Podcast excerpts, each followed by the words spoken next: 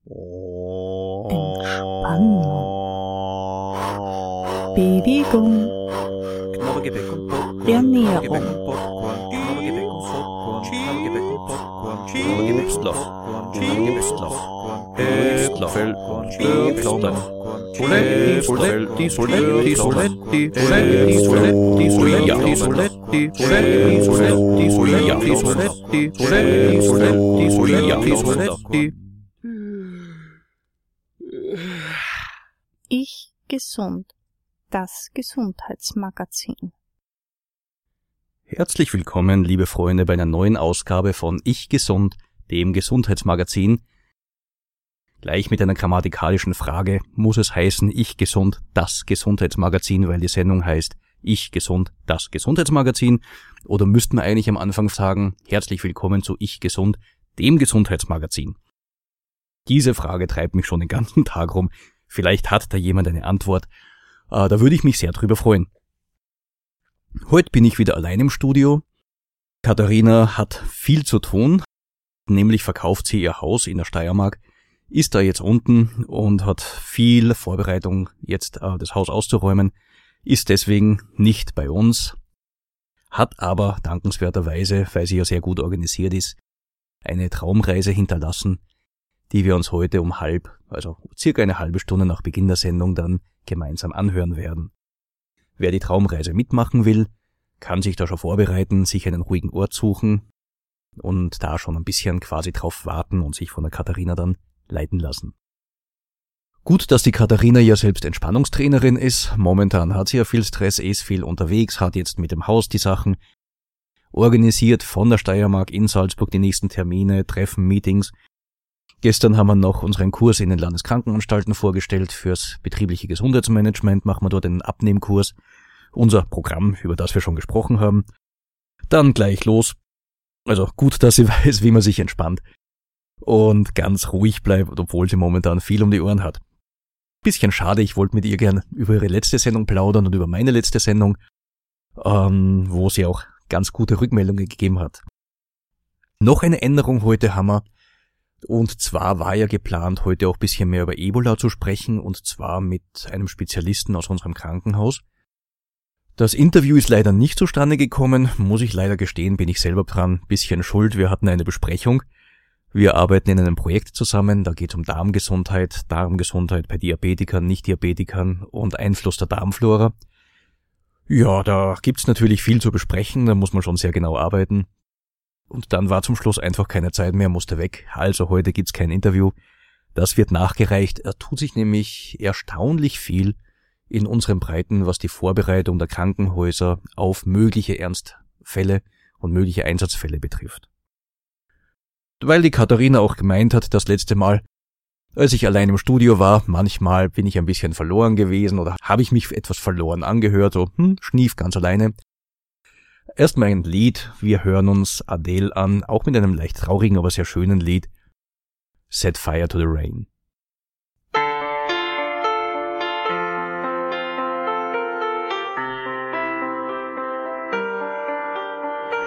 I let it fall,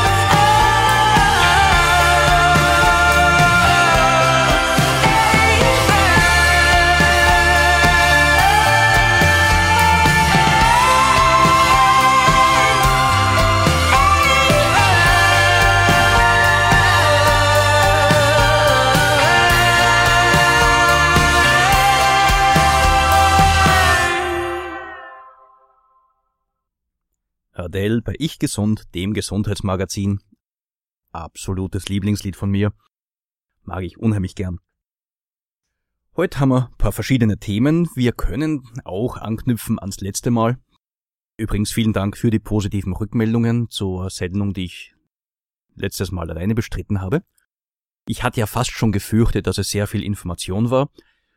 War es auch, aber ist trotzdem gut angenommen worden. Heute machen wir es bisschen gemütlicher, heute machen wir es mit Traumreise. Wir führen fort, wo wir letztes Mal nimmer dazu gekommen sind.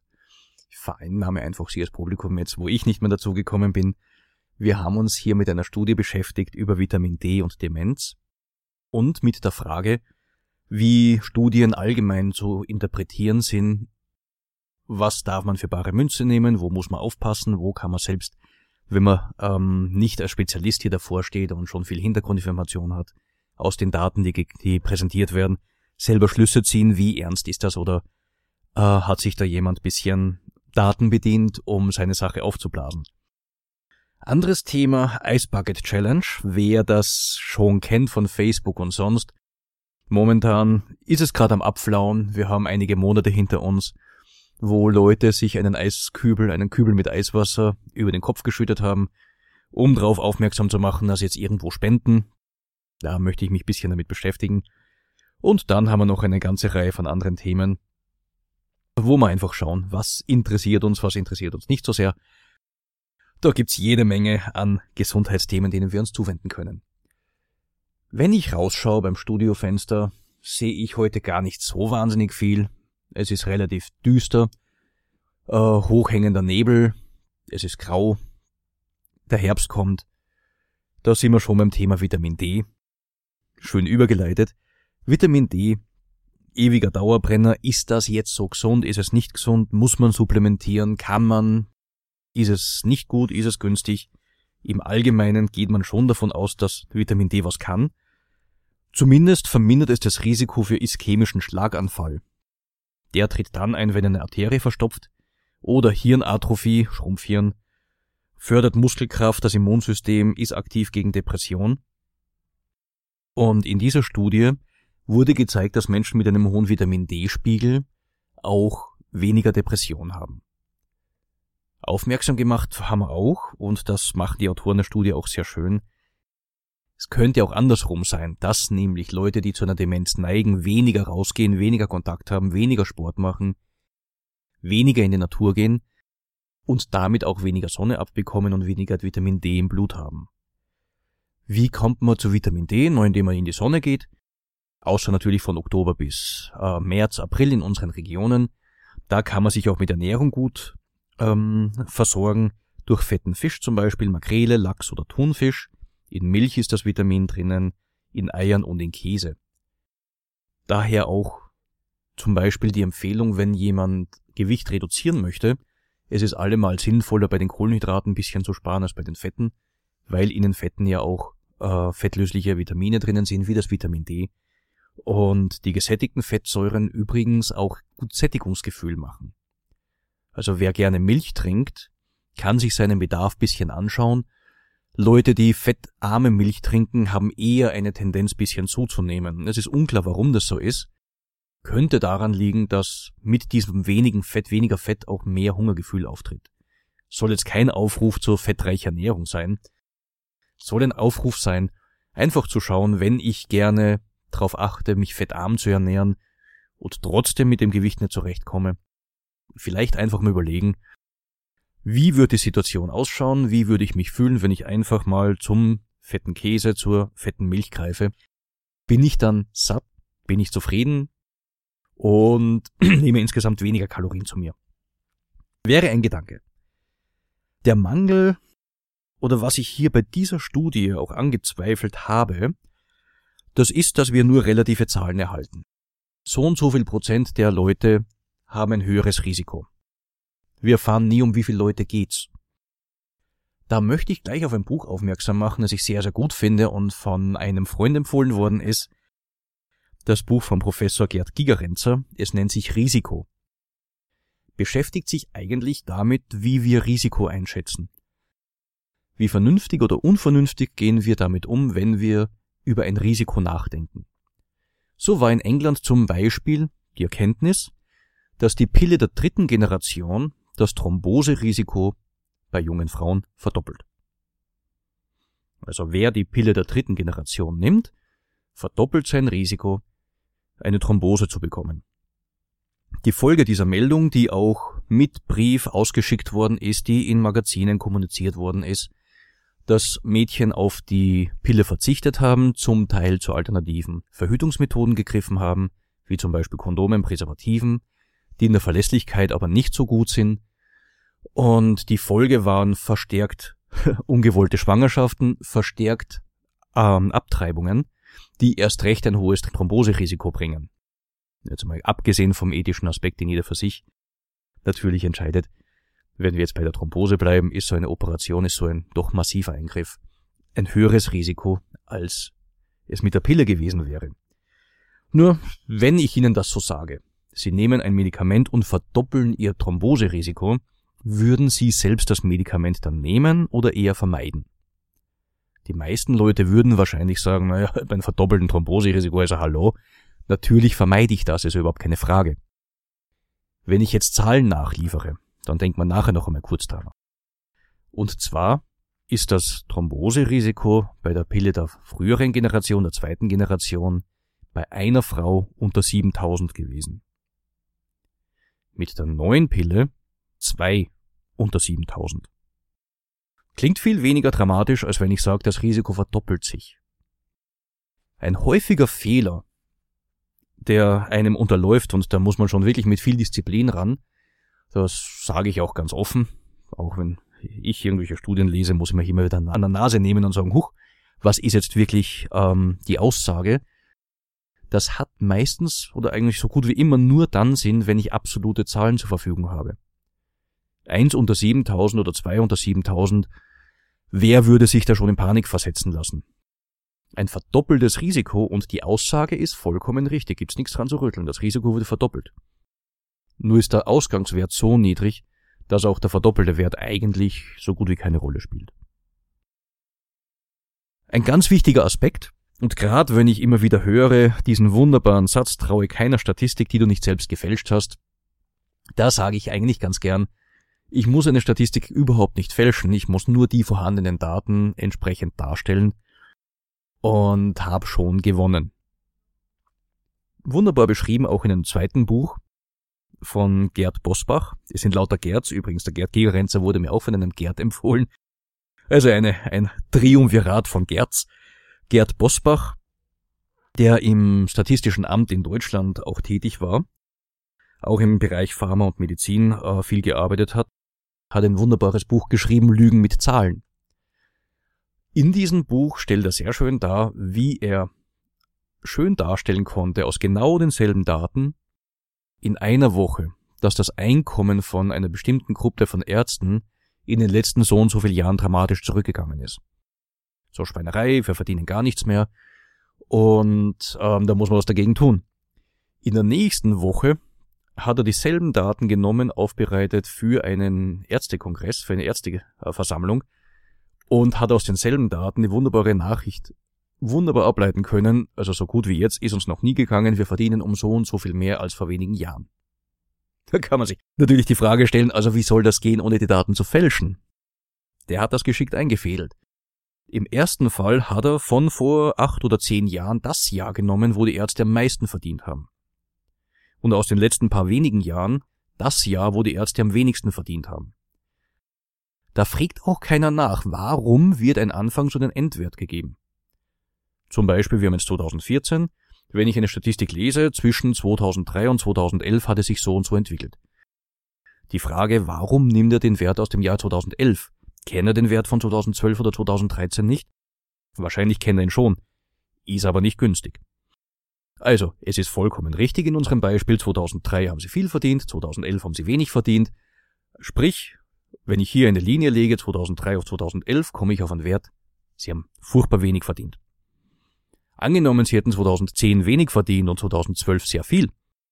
Dann nehme ich einfach den Wert 2001 bis 2012 und dann habe ich eine Steigerung im Einkommen. Und so komme ich durch eine andere Interpretation der Daten wunderbar auf verschiedene Werte, verschiedene Aussagen Und nur wenn ich mir die Originaldaten ansehe, dann komme ich drauf, da hat jemand aber versucht, mich ganz schön zu verschaukeln. Mit diesem Gedanken lasse ich Sie jetzt ganz kurz alleine. Allerdings mit einem österreichischen Humoristen, mit Mike Supancic, und ich finde, das passt recht schön dazu. Er hat ein Krankenhausmädel gemacht, und das hören wir uns jetzt an. Äh, einer der schönsten Nebenerscheinungen in, in meinem Beruf, das ist ja, wenn man so armen Menschen ein bisschen helfen kann. Und einer der schönsten Auftritte diesbezüglich, das war Weihnachten, Landeskrankenhaus Graz, Intensivstation. Sie, da hat der Herr Primar höchstpersönlich äh, 10% von seinem Weihnachtsgeld gespendet, damit man mir meine 15.000 Euro Gage zahlen hat können. Es war Wahnsinn, ja. An jedem Bett ist irgendein Star gestanden und hat irgendeinen Kranken angesungen. Kalkutta liegt am Ganges, Paris liegt an der Seine und dass du Lungenkrebs hast, liegt an den Parisien. Rom, das liegt am Tiber, Shanghai am Yangtze-Kiang und du bist schlecht versichert, drum liegst du hier am Gang.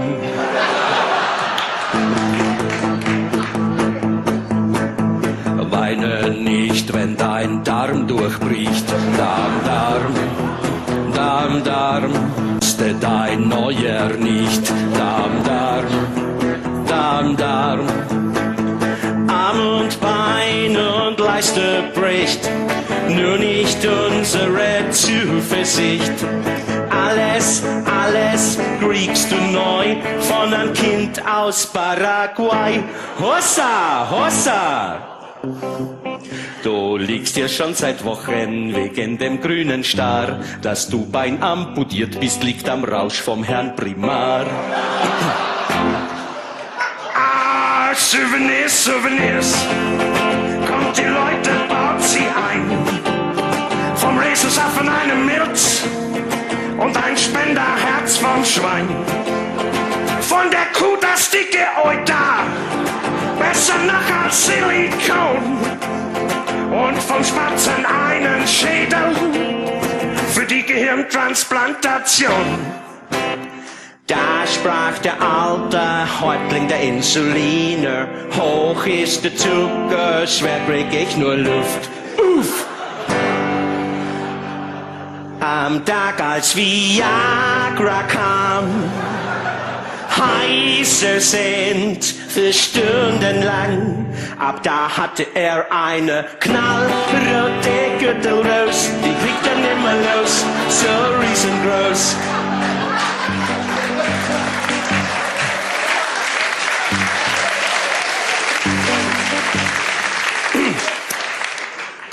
Zum Assistenten sagte der Herr Dozent, warum liegt im Einser ein Kassenpatient, lieber Freund? Sie wissen doch, dass es ein Fehler war. Ist das jetzt klar? Da meldet sich eine Schwester dezent, wir hatten keine andere Wahl, Herr Dozent. Ja, hätte man ihn denn in den Garten stellen sollen mit seinem Bett. Ja, warum denn nicht? Und ihnen einen Tipp geben, studieren Sie mal, bevor Sie bei uns mitreden. Es ist halt auf der Welt so, dass nicht alle Menschen gleich sind und unterschiedlich reich sind und manche gar ein Scheich sind. Die Armen liegen auf dem Gang, bis andere allein sind. Und wenn sie nicht zu bleich sind, dann kriegen sie noch ein Bett. Oder vielleicht ist eh schon spät. Ich muss jetzt zu einem Bankett und will nicht, dass wer blöd rennt. Ich gesund. Das Gesundheitsmagazin. Mike Sopancic mit seinem Krankenhausmädel. Wir sind bei der Statistik. Vielleicht haben Sie sich jetzt gefragt, wenn man so leicht damit eigentlich rumschummeln kann, warum macht man überhaupt noch Statistiken? Kann man davon überhaupt was lesen? Was hat das überhaupt für einen Sinn? Habe ich ein Beispiel mitgebracht. Zum Beispiel, Sie wollen oder Sie machen eine Wette mit einem Freund. Man wirft eine Münze, Kopf oder Zahl. Jetzt könnte man vermuten, auf einer Seite ist die Münze vielleicht ein bisschen schwerer und fällt häufiger auf diese Seite als auf die andere Seite. Sprich, wenn ich die Münze werfe, wenn beide Seiten gleich oft kommen, dann habe ich 50% die eine Seite, 50% die andere Seite. Könnte aber sein, dass hier ein sogenannter Bias drinnen ist. Ein Bias, eine Verstärkung eines Effekts. Und dann würde zum Beispiel Kopf häufiger kommen als Zahl. Gut, jetzt werfen wir die Münze einmal, zweimal, zehnmal und haben sechsmal Kopf und viermal Zahl. Gut, dann haben wir schon den Beweis, siehst das, 60 zu 40 und deswegen ist das hier nicht regelmäßig. Sagt, ah, wir einigen uns drauf, wir werfen noch ein elftes Mal. Gut, jetzt kommt aber Zahl. Dann steht 6 zu 5. Sind wir bei ungefähr 55 Prozent, zu 45 Prozent. Das ist doch ein relativ großer Einfluss von jedem neuen Experiment sozusagen. Und die Statistiker beschäftigen sich im Wesentlichen damit, wie häufig muss ich etwas messen, um sicher zu sein, dass ich die Effekte, die großen Effekte, die einen Einfluss auf das Ergebnis haben können, bis ich die quasi eliminiert habe. Das könnte zum Beispiel bei 100 Würfen dann schon einmal sein. Wenn ich da 60 zu 40 habe, müsste man sich jetzt durchrechnen, dann wäre diese äh, Statistik signifikant. Das heißt, mit einem 5% Wahrscheinlichkeit ähm, Niveau ähm, habe ich festgestellt, oder mit einem 5%, so andersrum muss man sagen, 5% Konfidenz bzw. 5% Irrtumswahrscheinlichkeit, habe ich festgestellt, ähm, diese Münze fällt häufig auf die eine Seite oder nicht, oder aber ich kann natürlich das ausschließen.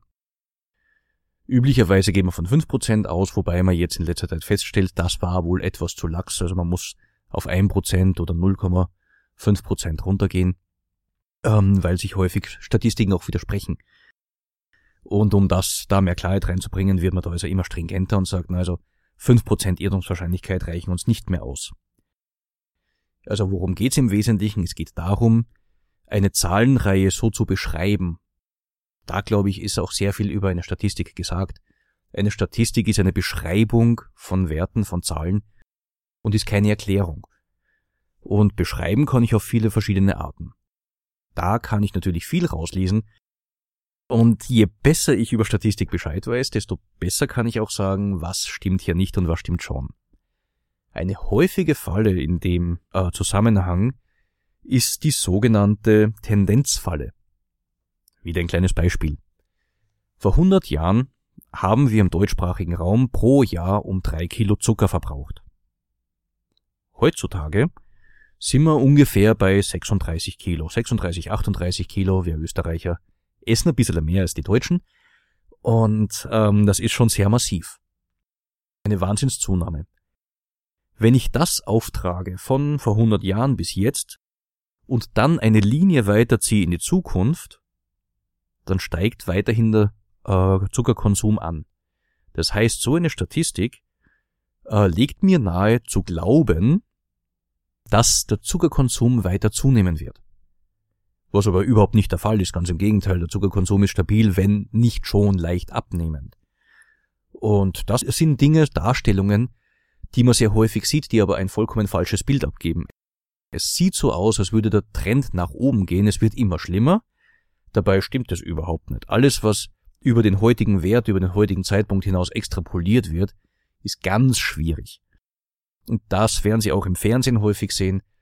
Viele Grafiken zeigen in die Zukunft, wo einfach ein Trend, der existiert, weitergeführt wird.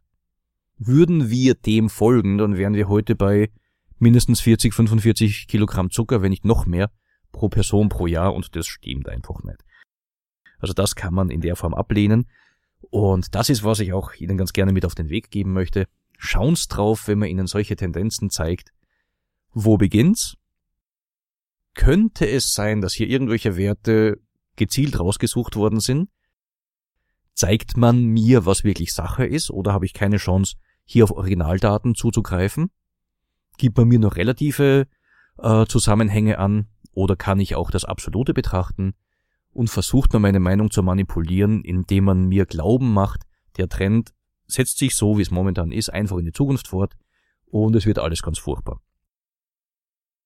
Mehr wollte ich gar nicht zu den Statistiken sagen. Ich hoffe, ich habe Ihnen ein bisschen auch was Interessantes äh, mitgeben können. Und wir, um diese Daten ein bisschen zu, zu verarbeiten, bereiten wir uns jetzt langsam auf die Meditation vor, auf die Traumreise. Ich spiele vorher noch ein Stück und bitte dann sozusagen die Katharina per Aufnahme zu uns ins Studio. Viel Spaß.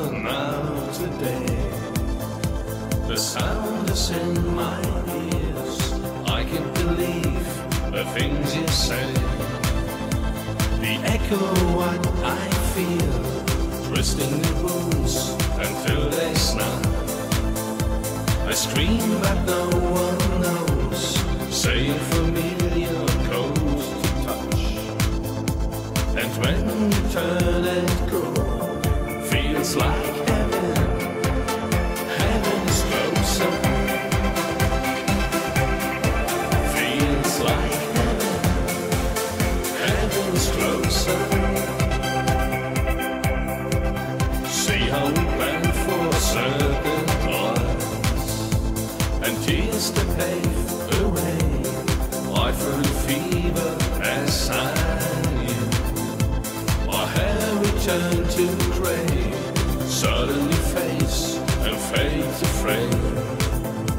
Too close for comfort now, we can recall the harmony.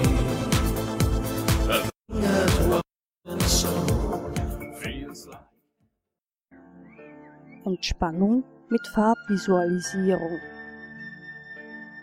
Kommen Sie innerlich zur Ruhe. Liegen oder sitzen Sie bequem. Atmen Sie tief und langsam in den unteren Bauch und Rücken. Die Zeit gehört Ihnen. Schließen Sie nun Ihre Augen. Stellen Sie sich vor, Sie stehen auf der Terrasse eines Hauses. Vor Ihnen führt eine Treppe nach unten, die wie ein Regenbogen aussieht. Sie hat sieben Stufen in sieben Farben. Sie betreten jetzt die oberste Stufe. Diese ist leuchtend rot und während Sie dieses schöne Rot anblicken, fühlen Sie Ihre Beine und Ihren Bauch ganz warm werden. Sie fühlen sich so geborgen wie ein Baby im Mutterleib. Gehen Sie nun eine Stufe tiefer auf die Stufe 6. Diese ist orangefarben. Während Sie auf diese orangefarbene Stufe blicken,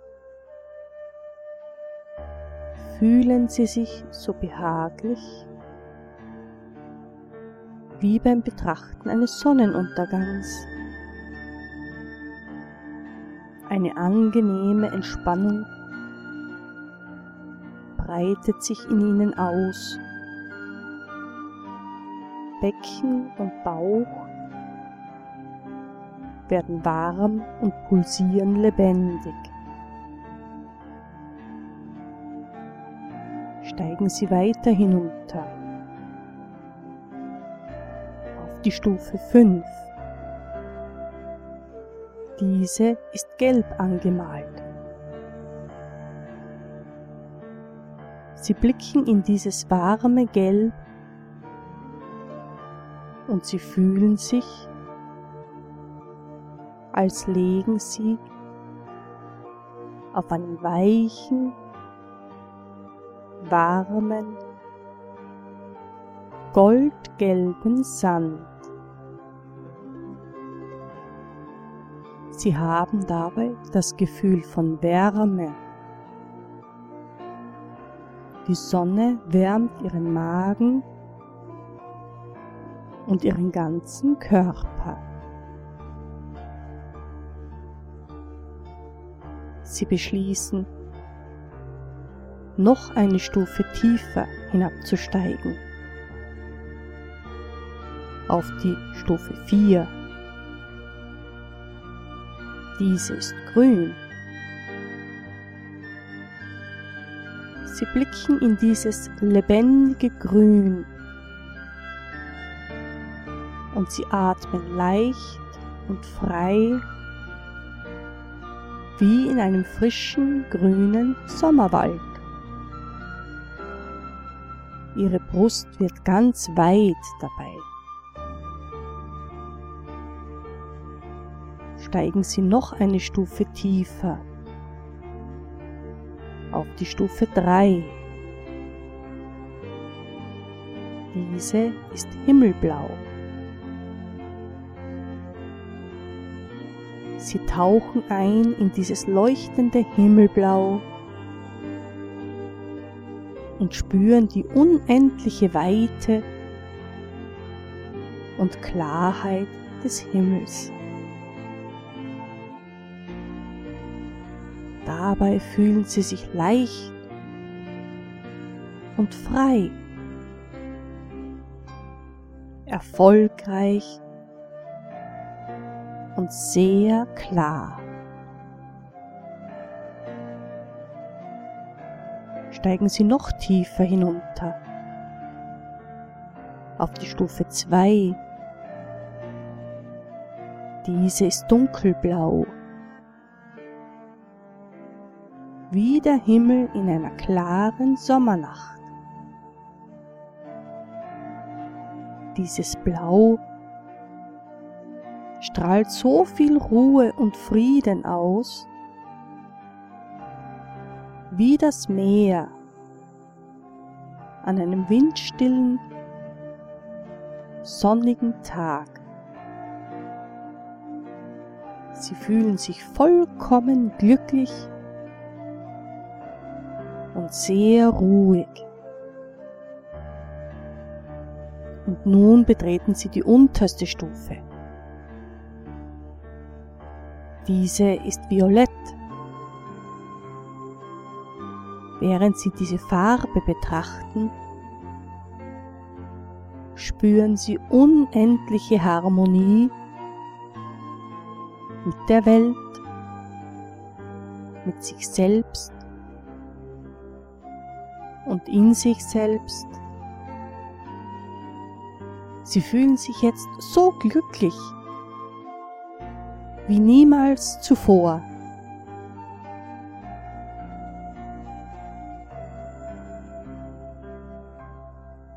Über ihnen wölbt sich ein schillernder Regenbogen.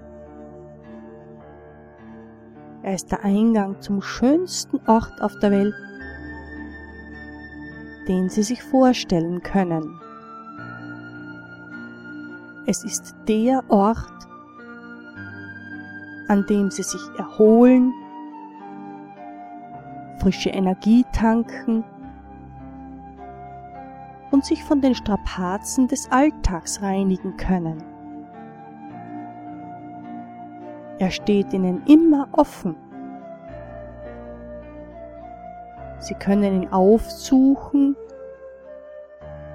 wenn Sie sich nicht wohlfühlen, wenn Sie traurig sind, wenn Sie negative Gefühle loslassen möchten. Von all dem können Sie sich in diesem Raum trennen. Das alles können Sie loslassen. Sie können in Ihren Raum kommen, so oft Sie möchten. Sie können dort auch Menschen treffen. Menschen, mit denen Sie gerne sprechen möchten. Um sich Rat und Inspiration zu holen. Und Sie können jedes Mal so lange bleiben, wie Sie Lust haben. Dieser Ort ist Ihr Geheimnis, Ihre ganz persönliche Quelle der Kraft. Was möchten Sie heute in Ihrem geheimen Kraftort machen? Sehnen Sie sich nach Ruhe und Erholung und wollen Sie neue Energie tanken? Oder wollen Sie sich von negativen Gefühlen lösen? Wollen Sie sich heute Rat und Inspiration holen? Sie brauchen nicht alles auf einmal zu machen. Sie können wiederkommen, so oft Sie wollen und jedes Mal ein anderes Thema lösen. Was machen Sie heute?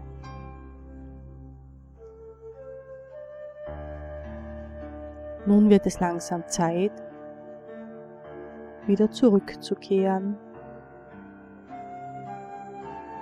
Ich zähle jetzt rückwärts von 6 bis 0 und Sie werden dabei immer wacher und frischer. Und bei 0 sind Sie im Hier und Jetzt und vollkommen erfrischt. 6. Bewegen Sie nun Ihre Finger und Hände. 5. Bewegen Sie nun Ihre Zehen und Füße. 4. Nehmen Sie nun einen tiefen Atemzug. 3. Rekeln Sie sich nun mit Genuss. 2. Öffnen Sie nun die Augen. 1. Ihr Kopf ist nun frisch und klar. 0. Sie sind wieder hier im Jetzt und vollkommen erfrischt.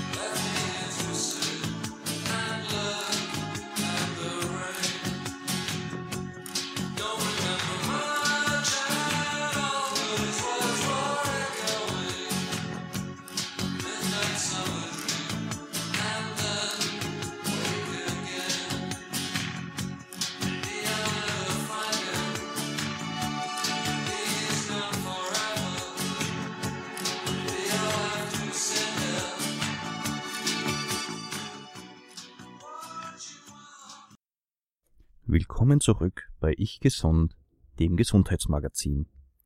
Ich hoffe, Sie konnten die Traumreise genießen und sind jetzt optimal entspannt und sind nicht eingeschlafen.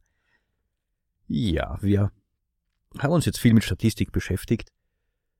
Einen kleinen lege ich noch drauf, und zwar eine Studie, die vor ein paar Monaten schon rausgekommen ist. Und zwar geht's da um Leute, die abgenommen haben. Das ist ganz spannend. Man sollte immer glauben, Leute, die schlank sind, sind ja auch die glücklicheren. Sind sie nicht unbedingt das Supermodel-Paradoxon, wie man es kennt. Gerade die Supermodels sind nicht die glücklichsten Menschen, sie haben viel Druck. Und in dieser Studie ist es darum gegangen, da wurden Leute einfach angeschaut, die aus einer normalen Longitudinalstudie kommen, wie man so schön sagt. Das heißt, einfach zu einem gewissen Zeitpunkt werden sie untersucht, dann werden medizinische Tests gemacht, psychologische Tests und nach einer Zeit schaut man sich die Leute wieder an und hat geschaut, haben sie Gewicht abgenommen, sind sie gleich geblieben oder haben sie zu, sogar Gewicht zugenommen. Und in dieser Studie ist es darum gegangen, zu schauen, in welcher Gruppe sind wie viel Leute mit depressiven Anzeichen. Bei denen, die äh, stabiles Gewicht hatten, hatten man am Anfang einen Anteil von so um die 8% äh, Leuten mit äh, depressiven Zuständen und nach vier Jahren waren wir bei 16%. Bei denen, die Gewicht zugelegt haben, ist man auch bei circa so 7-8% gestartet und bei 14% nach vier Jahren gelandet. Das heißt, weniger Zunahme an depressiven Zuständen. Bei den Leuten, die Gewicht abgenommen haben, ist die Anzahl der Menschen oder der Anteil der Menschen auf knapp 25 Prozent angestiegen. Das heißt, in dieser Studie haben sogar die Leute, die Gewicht verloren haben, mehr depressive Zustände, als die, die Gewicht zugenommen haben oder die gleich geblieben sind. Kann man viel dazu sagen. Punkt eins: Hallo, wo sind die Zahlen? Sagt ja, die sparen wir uns für den Moment. Weil man kann hier natürlich auch eine andere Kritik anbringen. Ja, mit solchen Zahlen kann man ja viel machen und man muss verschiedene Studien anschauen. Da gibt es auch Studien, die was anderes zeigen. Oder wo es keinen Unterschied gibt oder leichte Verbesserung. Wo ich glaube, wo man auf alle Fälle ansetzen sollte, was wir auch in unserem Abnehmprogramm, das wir jetzt auch äh, in den Landeskliniken durchführen, wo wir den Wert drauf legen, ist gar nicht so sehr das Abnehmen, sondern das Abnehmen als Folge einer positiven Lebenseinstellung. Wenn ich ein Krantler bin, wenn es mir eh ständig schlecht geht und ich verliere Gewicht, dann wird es mir deswegen nicht besser gehen. Wenn ich aber daran arbeite, dass meine Lebensqualität sich verbessert, dann habe ich dann später wahrscheinlich auch mehr davon, dass ich mobiler bin, aktiver bin, leistungsfähiger bin und so weiter. Also von daher denke ich, danke für die Bestätigung, wir liegen ganz richtig mit unserer Annahme, mit den Leuten so zu arbeiten. Ein Thema, das durch Facebook und die Presse gegangen ist, die ILS Ice Bucket Challenge. Interessante Sache, Hinz und Kunz haben sich irgendwelche Dinger übers Hirn geschüttet, zum Teil auch flüssig Stickstoff. Oder wie ich gestern gesehen habe, Kim Kardashian hat ein Selfie gemacht, als sie übergossen worden ist, also lauter solche Blödheiten. Worum geht's eigentlich? An sich eine gar nicht so schlechte Sache. Es geht auch darauf aufmerksam zu machen, auf diese Erkrankung ALS. ALS steht für Amyotrophe Lateralsklerose. Diese Erkrankung besteht darin, dass die Nerven, die Neuronen, die die Muskeln aktivieren, langsam degenerieren und diese Leute sich nicht mehr bewegen können. Kurz und vereinfacht gesprochen, das ist ALS. Ein berühmtes Beispiel dafür ist Stephen Hawkins. Interessierte kennen vielleicht seine Bücher Das Universum in einer Nussschale oder eine Zeitreise, glaube ich, heißt es. Hat sehr viel zur theoretischen Physik beigetragen, blitzgescheiter Mensch, an seinen Rollstuhl gebunden, er kommuniziert, indem er einen Computer durch Augenbewegung steuert. Sonst zu mehr Bewegung ist er kaum noch in der Lage. Ist, ich glaub, 67, glaube ich, ähm, hat man bei ihm die 68, lese ich gerade, seit 68 sitzt er im Rollstuhl, ist natürlich bestens medizinisch betreut und kann damit gut leben. So man ihm auch glauben kann, ich glaube, so eine Erkrankung, die fällt niemals leicht. Ein beeindruckendes Video habe ich mir da auch angeschaut, wo ein Mann darüber spricht, dass ALS in seiner Familie ist. Das macht schon ein bisschen nachdenklich. Dass man Familienangehörige hat, die beginnen Symptome zu zeigen und schließlich ans Bett gefesselt sind, 100% auf die äh, Hilfe von anderen angewiesen sind. Und wenn da jemand sagt, ich habe Angst, das selbst zu entwickeln, das berührt einen doch sehr stark. Also der Grundgedanke, hier Geld zu sammeln, um zu forschen, ist sicherlich nicht verkehrt. Was hat das jetzt mit dem Eiswasser auf sich? Auch das hat eigentlich seinen Sinn. Und zwar, wenn man sich mit Eiswasser übergießt, dann hat man einen Moment dieses Gefühl, dass man sich nicht bewegen kann. So genau diese Starre, dieses, äh, dieses Gefangensein im Körper, das soll damit quasi erlebbar gemacht werden. Und deswegen haben sich die Leute überlegt, wer sich jetzt diesen Kübel mit Eiswasser über den Kopf schüttet, der hat dieses Gefühl und versteht ein bisschen, worum es geht. In meinen Augen ist es ziemlich entartet mittlerweile. Es geht nur noch drum. Ich habe da selber mal so einen Kommentar geschrieben, so Hauptsache man macht irgendeinen Blödsinn, um auf irgendetwas aufmerksam machen, was einem das ganze Leben schon eigentlich vollkommen am Rücken vorbeigeht. Wer hat sich früher schon damit beschäftigt und jetzt wird fleißig gespendet. Ob jetzt diese Spendengelder auch dafür verwendet werden, gibt's auch viel hin und her. Bei der ALS-Gesellschaft ist es wohl so, dass sehr viele Gehälter bezahlt werden und nur unter 30 Prozent tatsächlich in die Forschung gehen. Dann wird noch angekreidet, dass hier zum Teil Tierexperimente gemacht werden. Ist natürlich schwierig, Experimente an Menschen zu machen. Das heißt, ähm, man wird hier am Tiermodell kaum vorbeikommen. Ähm, damit wird man auch leben müssen. Ist eine andere Fragestellung. Prinzipiell hat man auch die Möglichkeit, für was anderes zu spenden, kann man sich selbst aussuchen und kann das auch tun. Ob ich deswegen mich überschütten muss mit Eiswasser, um dann für eine zum Beispiel äh, ja, eine Stiftung für Krebserkrankungen, Kinderkrebshilfe oder sonst was zu spenden, weiß ich nicht, glaube nicht. Und wenn es soweit geht, dass eine Kim Kardashian ein Selfie macht, während sich das übergießen lässt, also da ist die Grenze des Geschmacklosigkeit für mich durchbrochen. Und es ist, glaube ich, auch nicht viel erreicht. Forschung braucht viel Geld. Forschung kostet viel. Das Geld ist offensichtlich da. Die Fußballtransferzeit ist vorbei, was da an ja, Personalgeldern bezahlt wird. Also Wahnsinn, was man damit alles tun könnte. Aber gut, wir entscheiden uns, wir schauen im Fernsehen gerne zu, wenn die einen Ball rumschupfen. Und dort geht das Geld hin, dort sitzt locker.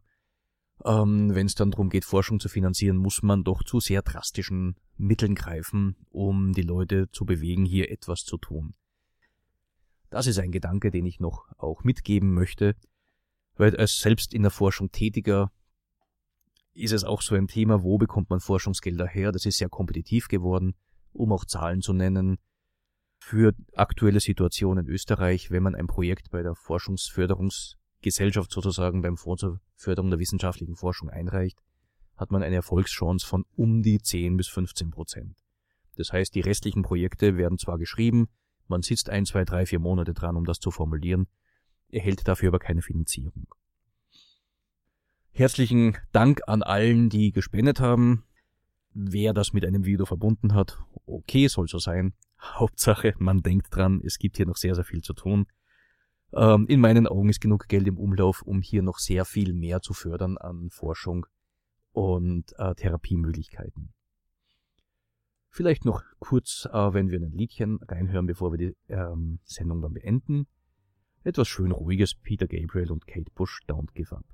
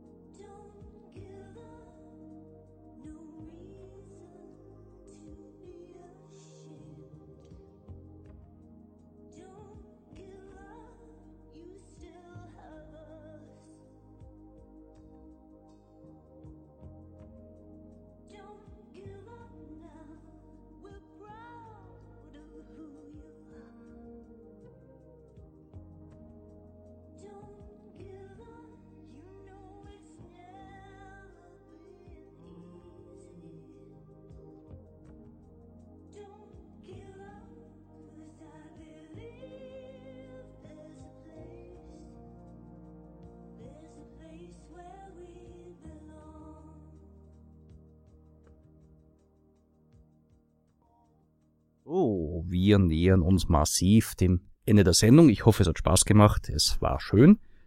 Wenn Sie Kommentare äh, abschicken wollen, die Sendung auch kommentieren wollen, auf radiofabrik.at, dort unter Sendungen von A bis Z, ich gesund, und dort kann man die Sendung liken oder man kann sie auch kommentieren.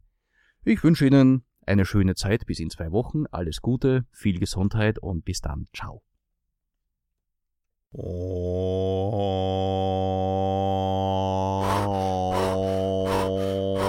Knabbergebäck und Popcorn, Knabbergebäck und Popcorn, Knabbergebäck und Popcorn, Knabbergebäck und Popcorn, Knabbergebäckslauf, Knabbergebäckslauf, Äpfel und Störplaudern, Soletti, Soletti, Soletti, Soletti, Soletti, Soletti, Soletti, Soletti, Soletti, Soletti, Soletti, Soletti, Soletti, Soletti, Soletti, Soletti. Ich gesund. Das Gesundheitsmagazin